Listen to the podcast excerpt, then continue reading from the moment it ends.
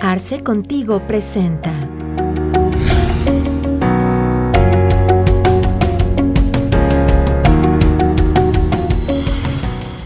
El Sistema Integral de Registro de Obras de Construcción. Es el sistema que el IMSS pone a disposición de la industria de la construcción para registrar las obras que éstas llevan a cabo, con todos los elementos que utilizan en esta.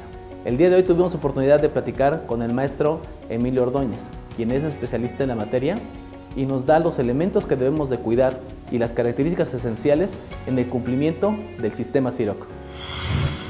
Eh, vamos a tocar el tema del CIROC. Eh, estamos hablando de un sistema integral de registro de obra de construcción para efectos de la ley del Seguro Social. Este sistema viene a sustituir lo que anteriormente eh, nombrábamos SATIC, SATIC 1, 2, 3, 4, 5 y 6. Estos eh, venían registrando las obras de los contratistas, subcontratistas, relaciones de trabajadores, en fin, una serie de información para registrar una obra.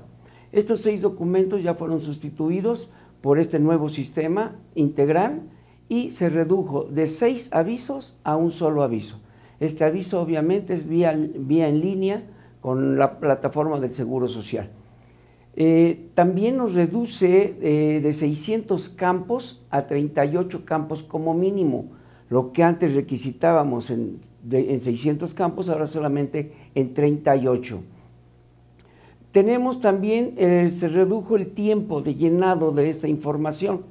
Anteriormente llevábamos cuatro horas para registrar estos documentos y ahora únicamente en 10 minutos ya en la plataforma estamos llenando estos, eh, esta información.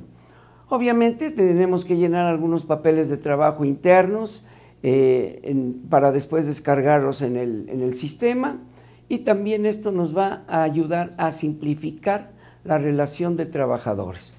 Eh, anteriormente teníamos que informar a los trabajadores que intervenían en una obra mes con mes y hacíamos un reporte bimestral.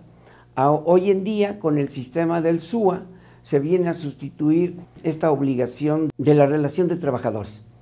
También tenemos otro punto muy importante, que aquí el, dueño de la obra o el contratista en un momento dado puede consultar a todos los subcontratistas que haya él eh, contratado para la obra eh, si han cumplido correctamente con sus obligaciones, con el pago de cuotas, avances de obra que llevan, eh, en fin, toda esta información que anteriormente no teníamos acceso, ahora yo como dueño de una obra o, responsable de una obra, voy a estar monitoreando a todos mis, mis, proveedores de servicios.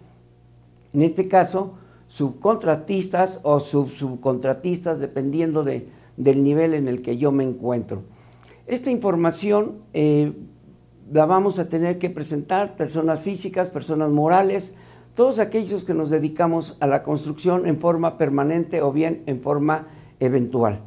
Eh, aún y cuando el reglamento nos marca que debe ser en forma, que el reglamento es para eventuales de la construcción, también los que tenemos trabajadores en forma permanente los vamos a reportar mediante este mecanismo. Algo también que debemos de tomar en cuenta es que esta información, con, esta información estamos cumpliendo cabalmente con todas las obligaciones que me conlleva el contratar a terceros para llevar a cabo una obra. Y recordando que tres puntos muy importantes que debemos de tener para no caer en una responsabilidad solidaria. Si yo contratista solicito los servicios de una persona física o persona moral para que me haga X trabajo en la construcción, estamos hablando de un subcontratista. En este caso, yo debo de tener primeramente un contrato bien definido, bien elaborado, con datos ciertos y verdaderos, para que yo en un momento dado no caiga en la responsabilidad solidaria. Eh, muchas veces el instituto nos quiere hacer responsables, aun y cuando tenemos estos documentos, pero tenemos bastante defensa en ese aspecto si tenemos el contrato y los datos que sean verdaderos y ciertos. ¿Qué es lo que yo sugiero? Que pidamos documentos certificados o cotejados por notario público, así como es el alta ante el Seguro Social, eh, la acta constitutiva en la parte principal, eh, comprobante de domicilio y hasta de ser posible la verificación de un tercero de la existencia de ese domicilio y de, esa, de ese prestador de servicios. Ya que la autoridad nos va a revisar por ahí de dos años, tres años después de que se terminó la obra. Probablemente este subcontratista ya no, es, ya no exista en ese domicilio y entonces la autoridad va a, a sustentar que le dimos una información falsa y al dar yo una información falsa automáticamente me hago responsable solidario.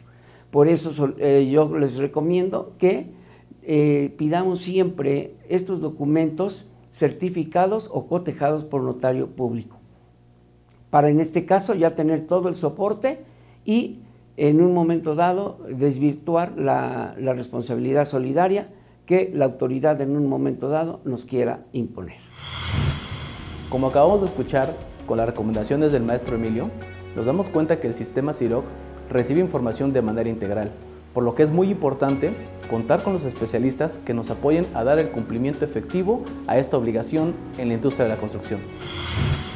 Te invitamos a seguirnos en nuestras redes sociales.